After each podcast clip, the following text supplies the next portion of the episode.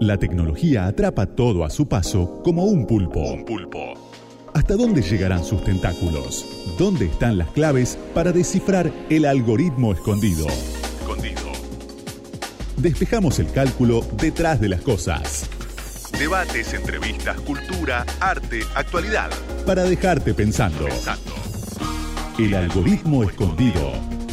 Domingos de 7 a 8. Muy, pero muy buenas tardes, noches, señor Santiago Martínez Laino. ¿Cómo le va? ¿Qué tal, Micaela Mendelevich? Estamos acá en el algoritmo escondido en Radio con Vos hasta las 20 horas. Y bueno, otro capítulo nuevo del algoritmo escondido. Con protocolo, con distancia, con barbijo, con cobertor de micrófono, con puerta abierta, con vacuna próxima. Con todo, con Tuti. Con, Tuti. Con Tuti, eh, acompañándolos hasta las 8 como todos los domingos, con buena onda y con un programa de tecnología diferente. Different. A different kind of Programa de tecnología, de arte, de actualidad, un poco de todo, pero bueno, haciendo viaje en la tecnología desde otro punto de vista. Así es, y Santi, cuando nos extrañen mucho durante, dice, hoy es martes, qué ganas de escuchar a los chicos. ¿Cómo se llama este muchacho tan buena onda? que Buena onda no sería el término, ¿no? Tan bonito, tan buen mozo. que, aparece el domingo en, el radiodifusor. Bueno, cuando les pase eso, nos encuentran en los podcasts. A nuestros queridos radioescuchas. A los radioescuchas. en el podcast de Google, en, eh, Spotify, en todos esos bellos lugares. Y hay otros otros lugares más de, de podcast que también estamos ahí dando vueltas y también nos pueden escuchar. Y si no, nos pueden seguir en las redes en algoritmo 899. Arroba algoritmo 899. Y en arroba radio con vos también la información sobre este y todos los programas. Santi querido, como nuestros radioescuchas nos importan mucho, les vamos a decir que actualicen el Chrome. El otro día hacíamos una entrevista donde nos contaban que el Chrome es el navegador utilizado por el 98% de los argentinos. O sea, hay solamente 2% de seres humanos extraños que habitan nuestro país que usan, no sé, el Safari u otros, pero en general todo el mundo usa el Chrome. ¿El cuál? El Opera. ¿Qué es el Opera? Es otro.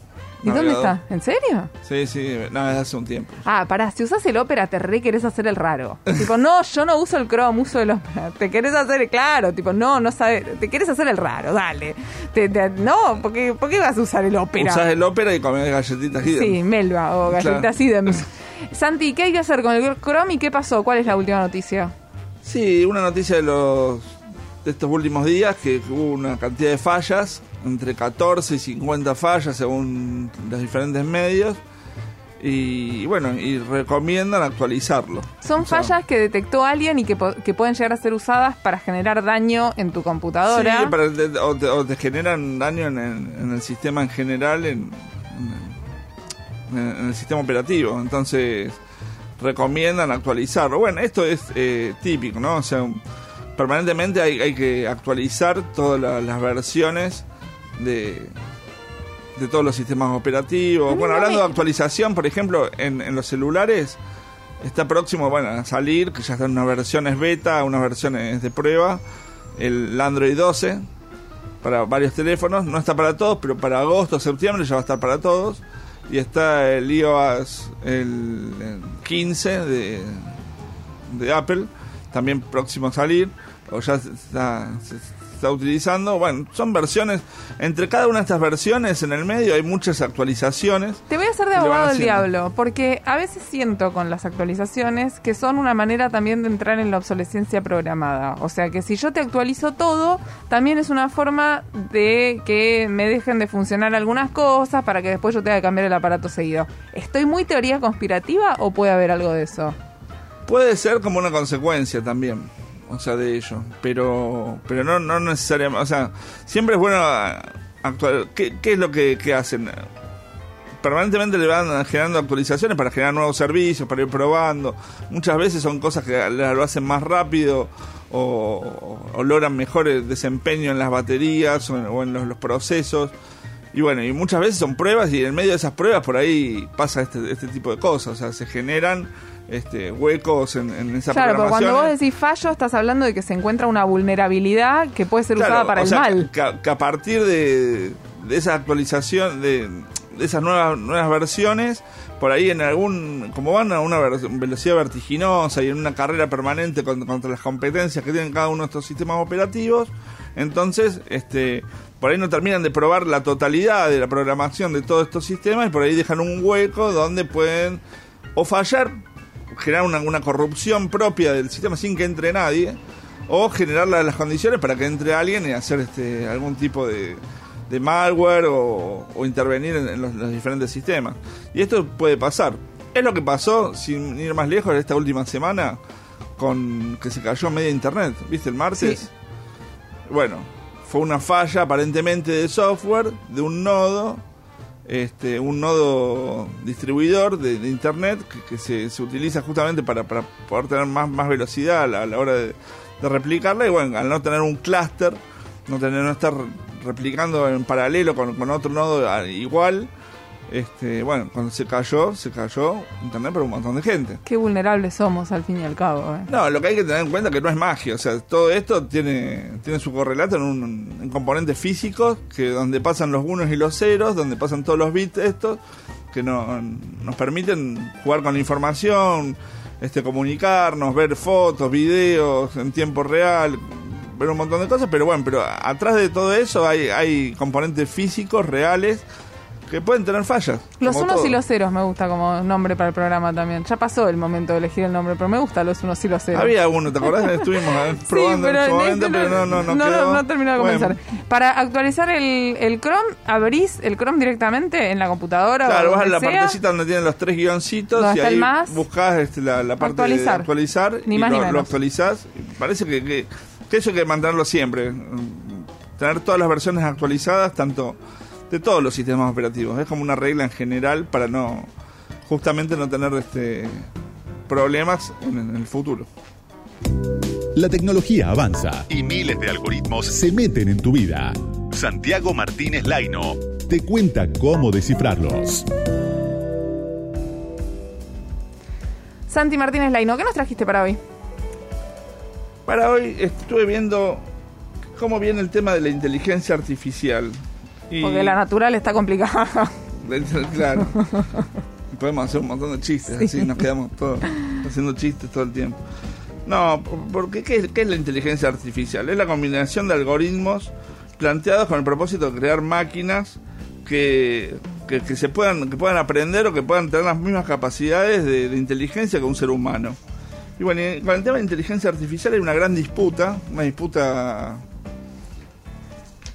fundamental en, la, cuestión estratégica internacional, fundamentalmente entre China y Estados Unidos. Ah, entre otros de los campos de la disputa que se da entre China y Estados Unidos está la disputa por la inteligencia artificial. Y esta semana, en estos últimos tiempos, hay como dos grandes noticias de inteligencia artificial. Una, la de Udao, 2.0, que es el modelo de, inteligencia artificial que se está haciendo en China, que es capaz de, escribir poemas y generar este generar recetas, generar este cuestiones que tienen que ver con, la cuestión del arte y, otro tipo de, de, cosas, de creaciones que hace el ser humano, pero lo hace directamente un, un, sistema de inteligencia artificial. En ese sistema de inteligencia artificial participan más de 100 científicos. Esto tiene un 1,75 billones de, de parcelas de, de, partes de, componentes, de procesadores. Y está, hay en China hay una academia especial de inteligencia artificial en Pekín y que está permanentemente buscando eh, cómo crear nuevas, nuevas cosas. Me parece que, es interesante esto porque vienen desarrollando un, trabajo este, en una carrera permanente y, esto lo que logra es justamente es dar un, gran avance este, bueno, que después se traduce en, otro tipo de sistemas. Cuando hicimos la entrevista con Juan Bonora de Huawei nos contaba que estaban aplicando, por ejemplo, la inteligencia artificial en Huawei a todo lo que son las cámaras de fotos ¿no? de los celulares. Bueno, y por su parte, este, la otra noticia es la de Google, que también viene desarrollando a través de inteligencia artificial chips, eh, sistemas integrados de, memoria y que, los, generan con, un montón de, datos de inteligencia artificial. Y esto lo que permite, eh, permite que, lo que una persona por ahí tarda años estudiando en cuanto a, en cuanto a datos, imágenes, libros, yo qué sé, eh, estos chips lo, lo, van concentrando en cuestión de horas y los van reproduciendo este, con, con estas nuevas fábricas y con, con, con nuevas tecnologías. Entonces, en seis horas se generan los planos de planta para, para acelerar estos, estos chips y para, para desarrollarlos y, llevarlos a, múltiples este, implementos, a múltiples dispositivos que, después puedan utilizarlos. Me parece que, un poco es este es interesante ver por dónde viene también la, la disputa, que no, no solamente viene por, por la cuestión de las marcas. Bueno, ahora recientemente Biden levantó las suspensiones que tenía TikTok y WeChat, que le había aplicado este, Donald Trump. Y bueno, anteriormente Biden también le, levantó las multas a Xiaomi, a la empresa líder de, celulares y de, otros dispositivos. No así a Huawei, que tuvo que sacar su propio sistema operativo, que es Harmony OS y, en esto me parece que, es interesante. Hay, hay una disputa por ahí que no se ve en, cosas que son muy, muy avanzadas y que para nosotros me parece que hay que ponerle un ojo porque tiene que ver un poco con lo que charlábamos en una de las entrevistas que hicimos nosotros, que es el tema de, los algoritmos, de la, inteligencia artificial, de, cómo se desarrollan nuevos mecanismos de para diseñar cosas más allá, este, prescindiendo de, la, realización humana. ¿Y se puede, Santi, pensar en que un robot pueda llegar a escribir verdaderamente un poema? ¿O le al faltarle la sensibilidad humana, eh, nunca la inteligencia artificial va a estar otorgando la sensibilidad que hace falta a una pieza para que se convierta en una pieza de arte? Y eso lo, sabremos con, el devenir de la historia y con, con, las nuevas las nuevas creaciones que vayan surgiendo. Seguramente también esto tiene que ver con, con la preferencia de los públicos y, las calificaciones que son muy subjetivas sobre qué está bien, qué está mal, qué es lindo, qué es feo. Eh, que, lo, importante es lo que decías vos, ¿no? O sea, que logra la sensibilidad capaz de identificar a una cultura, a un momento determinado. Y bueno, en esto yo creo que no, no, no se puede lograr este, ese, ese nivel de sensibilidad que tiene la, mente humana, que tiene la creación humana en su conjunto y que la inteligencia artificial sí puede servir para otro tipo de situaciones o para, para desarrollos productivos o otro tipo de, de cuestiones, pero no, no en la cuestión más emocional, artística o, o de creación en general. El algoritmo escondido. Micaela Mendelevich, Santiago Martínez Laino. Hasta las 8. Radio con Voz, 899.